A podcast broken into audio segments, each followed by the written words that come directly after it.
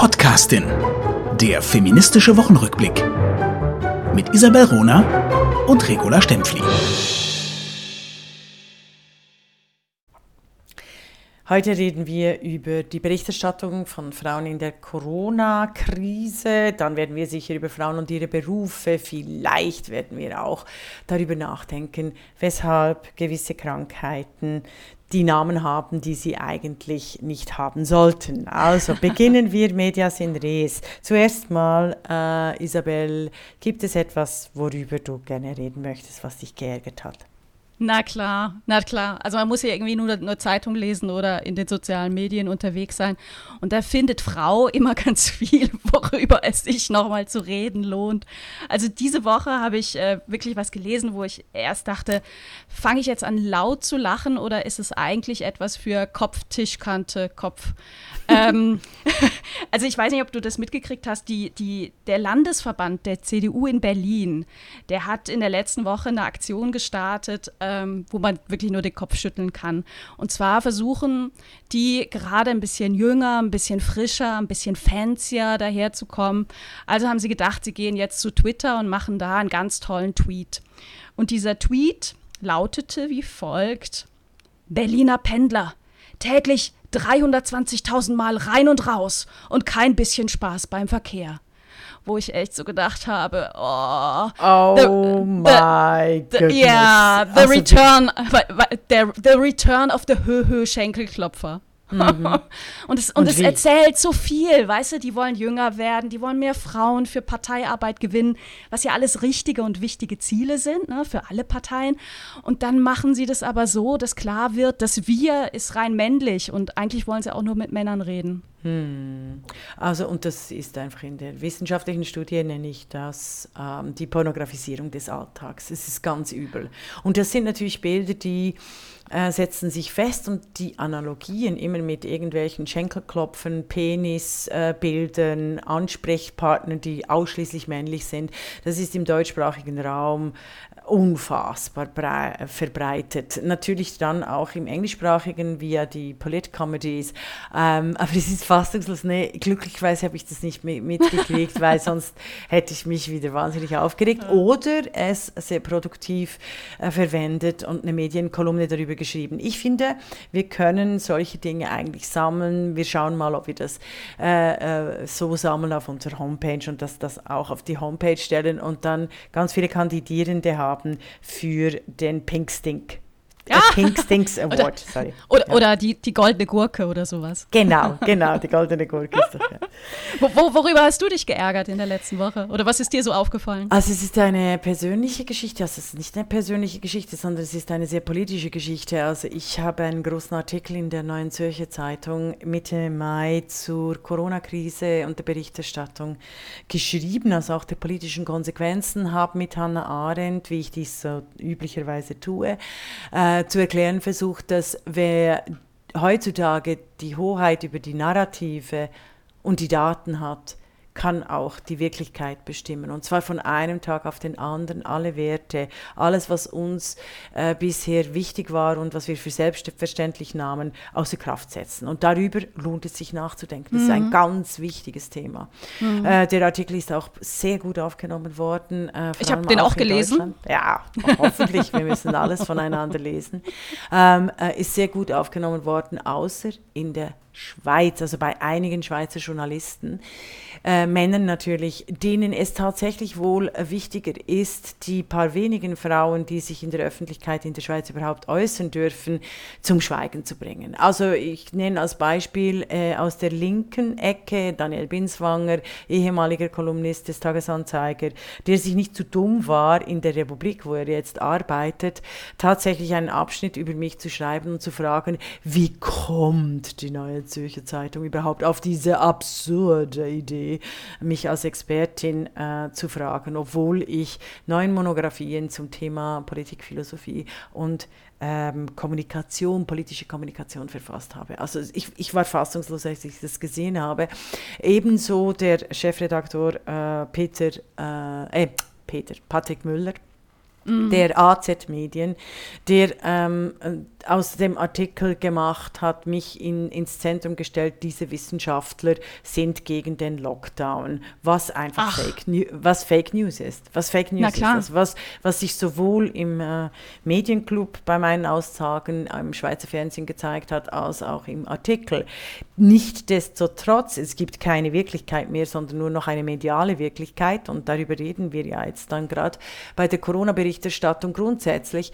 Und diese ähm, äh, äh, diese mediale Wirklichkeit ist sehr oft im deutschsprachigen äh, Raum äußerst misogyn, also frauenfeindlich, mm, mm. sexistisch äh, und vor allem von Kollegen äh, äh, auch persönlich motiviert. Weißt du, bevor wir noch schnell über die, ähm, die Corona-Berichterstattung mm, mm. reden, etwas hat mich einfach schockiert. Und zwar die Lohngleichheitsstudie, äh, die anlässlich des Frauenstreikes äh, 2019, des schweizerischen Frauenstreikes mhm. am 14. Juni 2019 veröffentlicht wurde, die zeigte, dass die größten Lohnunterschiede, also die größte Diskriminierung äh, zwischen den äh, Löhnen von Männern und Frauen auf, Akademik, auf der akademischen Ebene stattfindet. Stell dir das vor. Also je höher, je höher und je wichtiger die Berufe werden, ähm, umso, umso übler schlagen die Männer zu in ihren Machtpositionen. Nicht nur, dass sie viel mehr die oberen Machtpositionen besetzen, sondern dass sie sich auch noch drei und vier und fünfmal höher entlöhnen lassen als die meist besser qualifizierten Kolleginnen. Und das zeigt sich, also gerade im schweizerischen Diskurs zeigt sich das in den Medien wahnsinnig. Und das muss ich schon sagen, das merkt man auch ein bisschen an, an meiner Art. Ähm, das geht nicht mehr, das werde ich äh, äh wird wieder in einer Studie äh, verarbeiten mm, und auch mm. publizieren. Mm. Ja, sehr gut, sehr gut. Ich, ich würde äh, noch was Positives noch sagen, was, wir, was mir aufgefallen Unbedingt. ist in den letzten Tagen. Das ist ja auch immer wichtig, auch mal zu betonen, äh, dass, es, dass es gewisse Fortschritte gibt. Äh, so wichtig es ist, auf, auf das zu gucken, wo Handlungsbedarf besteht. Ne? Das ist ja klar. Aber vor zwei Tagen ist der Bildungsbericht in Deutschland rausgekommen, der Bildungsbericht mhm. 2020. Und zum ersten Mal, ähm, dass ich es bewusst wahrgenommen habe, steht im Bildungsbericht, dass äh, Frauen im Gegensatz zu Männern digital schlechter ausgestattet sind. Und das Gleiche gilt auch für Personen über 70 Jahre, wo aber Frauen überdurchschnittlich häufig vorkommen. Mhm. Ähm, ich, ich, finde das deswegen positiv, weil es einfach wichtig ist, darauf zu achten. Ne? Frauen dürfen digital nicht abgehängt werden und sie dürfen sich nicht abhängen lassen. Das heißt, ich hoffe, ich hoffe sehr, dass, dass viele das lesen und das auch als Ansporn verstehen, aufzurüsten digital. Und zwar nicht nur mit, mit Geräten ne, und, und schönen Computern und Smartphones, sondern tatsächlich auch mit Programmen und, und digitalen Instrumenten. Da sind wir Frauen auch echt, echt jetzt aufgerufen und gefordert, da was zu ändern. Also es ist äh, der algorithmische Bias äh, wendet sich unglaublich gegen Frauen und sogenannten Minoritäten, also People of Color beispielsweise. Und das habe ich, haben wir eigentlich, auch wir zwei schon äh, seit fünf, sechs Jahren sind wir das am thematisieren. Auch äh, mhm. auf Twitter ist es so klar. Äh, es ist erstaunlich, dass sich da immer noch so wenig tut, aber immerhin im Bildungsbericht ist es jetzt als, als Thema erkannt worden und das heißt ja, äh, was sichtbar ist, wird schließlich dann auch machbar und veränderbar. Super. Ja, ja, und weißt du, äh, Twitter, wir haben da alle unsere Bubbles. Und wenn man Glück hat, hat man ja eine nette Bubble mit Gleichgesinnten ne, und bestärkt sich und kriegt interessante Dinge oder Dinge, die, die man eben auch Frau selber interessant findet. Ähm, ich finde es äh, wahnsinnig wichtig, dass, dass solche Themen eben auch in andere Bubbles reingehen. Mhm. Und das sehe ich da gerade in einem ganz kleinen Schritt. Ne? Mhm. Ähm, aber, also aber ich finde schon, ich finde schon auch, also Twitter ist ein, ein, ein sehr guter Inputgeber. Es gibt dort auch eben die Shitstorms. Also Twitter ist sehr journalistisch äh, äh, behaftet und vor allem eben wenn Journalisten, Journalisten kommentieren, dann ist es echt mühsam. Andererseits eben Themenvielfalt ist auf Twitter durchaus gegeben. Wir haben ja auch einen Hashtag die Podcastin. ähm, und dann, äh, was, was aber wirklich sehr viel äh, frischender ist und entspannter ist Instagram. them. Das ist klar. Also da muss man auch den Zoomer und den Millennials recht geben, also die sich von Twitter in sehr vielen Bereichen verabschiedet haben und vor allem auf Instagram oder TikTok ganz andere Stories machen. Aber jetzt sind wir mitten in den medialen Diskussionen und jetzt kommen wir eigentlich zu den klassischen Medien, zur Corona-Berichterstattung, also Frauen in der Corona-Berichterstattung. Isabel, du hast das ähm, äh, von Anfang an äh, verfolgt, mitverfolgt und kommentiert, ganz klug. Was möchtest du uns da erzählen darüber? Was ist, was ist die Corona-Berichterstattung in Bezug auf Frauen? Na, die sehr kluge Professorin Elisabeth Prommer hat für die Malisa Stiftung eine Studie gemacht.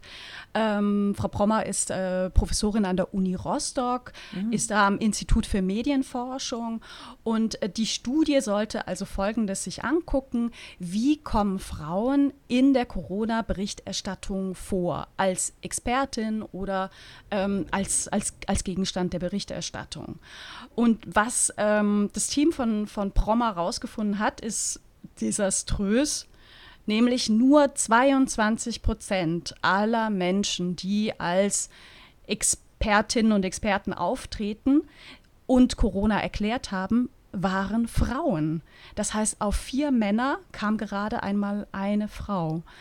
Ähm, die, die Studie guckt dann, gibt es denn thematische Unterschiede?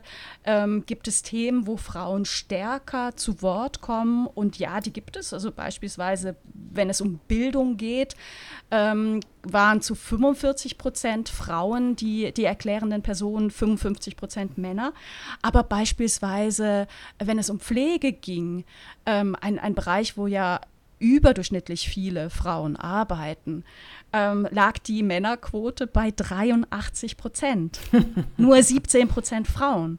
Mhm. Und genauso, wenn, wenn, wenn Ärzte äh, zu Wort kommen sollten, ähm, der Ärzteberuf ist ja auch ein Beruf, ähm, wo. Der weiblich ist. Also der Medizinberuf genau. ist jetzt weiblich, oder? Aber er wird von Männern hierarchisiert und äh, dominiert. Richtig, richtig. Und, und eben, und, und, und statt, statt wirklich die Expertinnen zu Wort kommen äh, lassen, äh, äh, äh rekurrieren Männer auf Männer. Ich finde das fassungslos. Also auch, also Frauen und Männer wählen mehr Männer als Experten als, als Frauen. Und da bin ich jedes Mal eigentlich fassungslos, welche Mechanismen da wirken. Hast du, hast du dafür eine Erklärung? Nein, das muss sich jede Redaktion, äh, sowohl TV wie auch Print, auch online, muss sich das immer wieder vor Augen führen. Diese, diese unconscious bias, diese, diese unbewussten Reflexe, dann Männern erstmal mehr Expertentum zuzuschreiben und als erstes immer an Männer zu denken, wenn es darum geht, jemanden zu Wort kommen zu lassen. Ähm, in, äh, vor, vor, also begleitend zu dieser Studie hat ähm, Elisabeth Prommer ähm, dem Spiegel ein Interview gegeben und da wird sie halt auch gefragt, woran liegt es, dass Frauen nicht vorkommen oder so weit weniger vorkommen? Und sie sagt, die Hürden sind einfach viel, viel höher für Frauen. Also wenn eine Redaktion ein, ein, sich überlegt, jemanden anzufragen, dann gucken sie und sagen, ach, das ist, das ist ein Mann, der hat schon mal eine Masterarbeit über, über dieses Thema geschrieben. das würde reichen, also sind jetzt nicht meine Worte, sondern das ist die Beschreibung von, von Professorin Prommer. Äh, bei Frauen aber müssen das mindestens zehn Bücher zum Thema sein es, ist, es, ist, es ist wirklich verrückt. Aber es ist, ist, so, es ist so anschaulich, ne?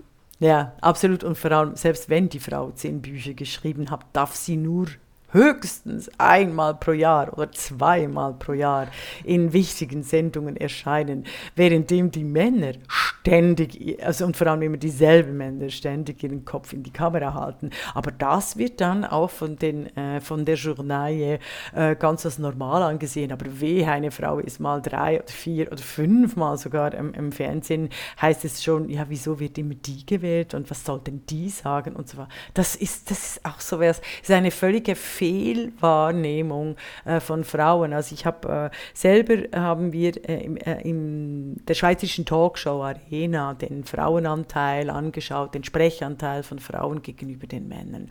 Und das Erstaunliche war, dass ja. die Kommentare alle äh, Frauen total runtergemacht haben. Also bei mir war es auch immer, ja, die, die, die Stempfli, die redet die ganze Zeit oder eben die Baerbock redet immer dazwischen bei der Anne Will und so weiter und so fort. Und wenn, wenn man dann genau hinschaut und den, den Sprechanteil misst, stellt man fest, oh mein Gott, die Männer haben immer dreimal mehr Sprechanteil als die Frauen. Das heißt, dass wenn eine Frau spricht, deshalb sprechen die Frauen auch oft sehr schnell.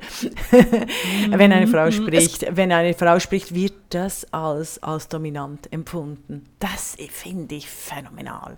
Ähm, und natürlich die Kameras sind auch aufgericht, äh, ausgerichtet, die, die, die machen sehr gerne Zwischenschnitte mit den Frauengesichtern, also vor allem, wenn sie auch mhm. nichts sagen. Und das mm. erweckt dann den Eindruck, dass die Frauen, wenn sie dann schon mal vor der Kamera sitzen, dominant sind, was völliger Wahnsinn ist. Und das weißt zeigt du, das die Malisa Stiftung wunderbar. Also die Maria ja. Furtwängler ist ja eine großartige Schauspielerin und eigentlich in den Medien eine der führenden Personen. Und ich finde es herausragend und es macht mir wahnsinnig Freude, dass sie sich so massiv engagiert in diesem Thema.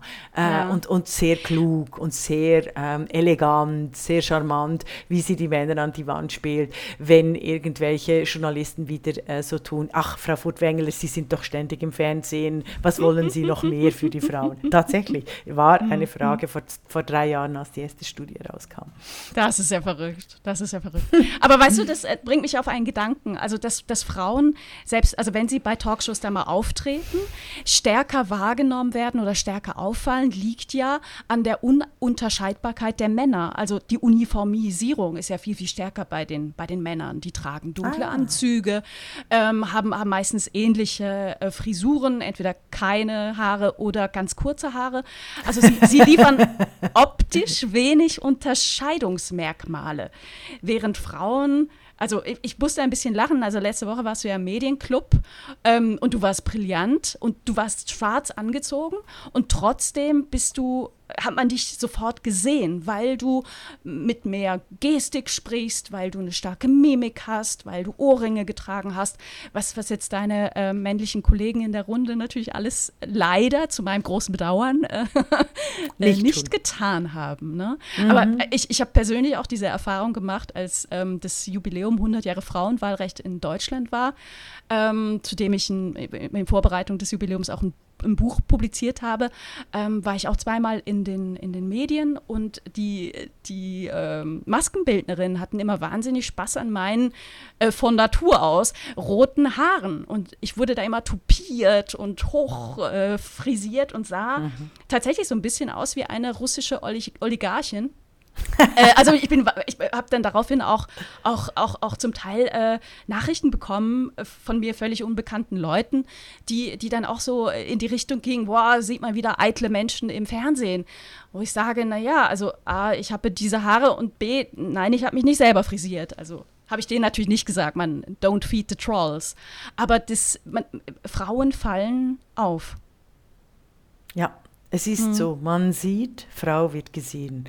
Und egal wie Frau aussieht, sie ist immer zu viel. Eben zu schöne Haare, zu rote Haare, zu große Ohrringe, zu schnelle Auffassungsgabe. Es ist immer, Frau ist immer zu viel oder ein Defizit, ein, ein, ein Defizitmangelwesen. Also eben Frau ist dann immer äh, quasi weniger im Vergleich zur Norm der Mann. Und in den Medien äh, spielt das so viel stärker eine Rolle und das denken wir doch eigentlich nicht, weil wir, wir sind uns so gewohnt, gerade als Akademikerin und, und auch als Kunstschaffende, die du ja auch bist äh, und Publizistin, haben wir ja so das Gefühl, Gefühl gehabt, als wir das studiert haben und als junge, frische Frauen in die, uns in diesem Beruf äh, breit gemacht haben und Freude daran haben, äh, waren wir eigentlich der Meinung, ja, also das ist sehr gleichberechtigt und, und wir dürfen jetzt, unsere Mütter und Großmütter durften noch nicht. Und wir müssen schockierenderweise feststellen, dass sich in den letzten 20 Jahren an den Medienmechanismen, eben Mann sieht, Frau wird gesehen, Mann spricht, Frau schweigt, ähm, äh, Mann ist Subjekt, Frau ist Opfer und so weiter, sich da gar nicht so viel verändert hat, leider. Oder eben, ja, wie, wie die Frau Pommer äh, wunderbar in einer Schlagzeile zu ihrer Studie gesagt hat, Frauen sind die wahren Heldinnen der Krise. Aber, jetzt nochmal, Frauen sind ja. die wahren Heldinnen der Krise, erzählen uns die Männer. Ja, äh, genau. Äh, jetzt, Touché. Ich, äh, ich, weiß aber, dass du ja äh, gerade mit deinem wunderbaren Buch, Hedwig Dom, du bist ja eine äh, wunderbare Recherche. Ähm, Publizistin. Und äh, du hast noch mehr Informationen zu Corona, habe ich äh, gehört im, im, im Vorfeld. Äh, diese Corona-Berichterstattung, auch auf Twitter du, gelesen. Weißt du, ich habe mich halt gefragt, ähm, wo, woher kommt eigentlich dieser, dieser Virus? Äh, wer hat den entdeckt? Denn natürlich jeder Baktus, jedes Virus, jede Krankheit wird mal von jemandem entdeckt. Und siehe da, es war eine Frau im Fall von Corona. Wahnsinn. Ja, echt, also 1964 war es June Almeida, die den ersten Coronavirus entdeckt hat. Mhm. Wieso heißt die eigentlich nicht Almeida dann? Ja, Virus? genau, genau, genau heißt Corona, weil, weil er aussieht wie ein kleines Krönchen, ne, mit diesen mhm. kleinen Nubbelchens und so, aber nicht nach Makes ihr. Sense. Dabei gibt es so viele äh, Viren, Bakten, Krankheiten, die nach ihren männlichen Entdeckern benannt sind. Also Alzheimer, äh, Hodgkin, Tashimoto, äh, Parkinson, so, sogar die Salmonellen sind nach ihrem Entdecker, der hieß Salmon, benannt. Aber Wahnsinn. mir fällt keine einzige Krankheit ein und kein einziger Virus, äh, der nach einer Frau benannt ist. Wenn euch äh, da draußen sowas mal auffällt, bitte schickt uns die Info, das interessiert uns sehr. Genau, tonnenweise, tonnenweise Frauennamen. Ich habe dazu eine wunderbare Geschichte von Marie Curie. Die ah. hat ja ähm, die neuen Metalle äh, kenn, also entdeckt äh, nach den Röntgenstrahlen. Röntgen, die Röntgenstrahlen sind übrigens auch äh, äh nach dem Erfinder, dem Herrn Röntgen, benannt. Und äh, die Entdeckung der äh, zwei wichtigsten Metalle auch in der ähm, Radiologie und reaktionär, reaktionären Forschung, radioaktiven Forschung, ich bin schon politologisch äh, verbrämt. Also die, die, zwei ja. wichtigsten Metalle, äh, die Marie, ja, genau, die Marie Curie entdeckt haben.